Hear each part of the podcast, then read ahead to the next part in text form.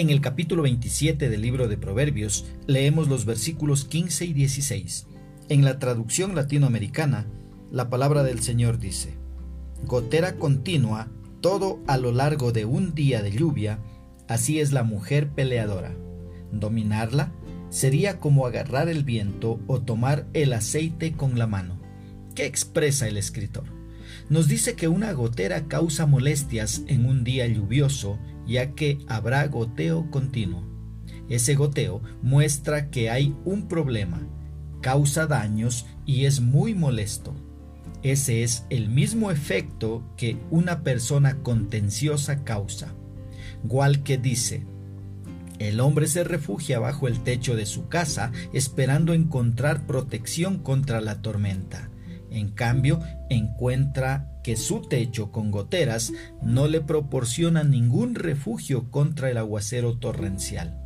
Del mismo modo, se casó con la expectativa de encontrar el bien, pero la esposa de la que esperaba protección de la rudeza del mundo lo ataca duramente en casa.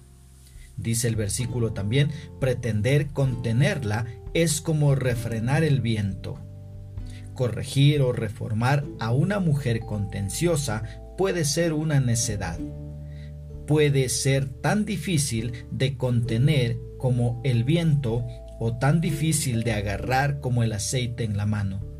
En lugar de tratar de cambiar a una mujer contenciosa, un esposo sabio y piadoso la ama como Jesucristo ama a su iglesia.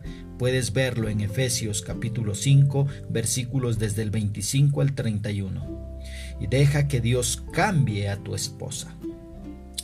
Esto sucederá cuando el esposo se sujete a Dios en lugar de estar mirando las fallas de su esposa.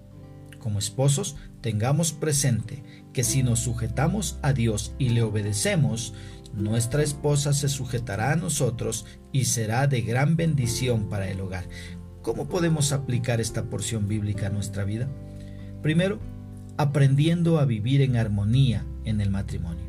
El esposo debe amar a su esposa y la esposa debe respetar a su marido. Estas son necesidades básicas en todo matrimonio. Una segunda aplicación, poniendo a Dios en el centro de nuestro matrimonio, fundamentando nuestro matrimonio sobre la roca que es Cristo. Solo así podremos hacerle frente a cualquier tormenta que se nos venga encima. Y una aplicación más, dejando de intentar cambiar a tu cónyuge a tu manera.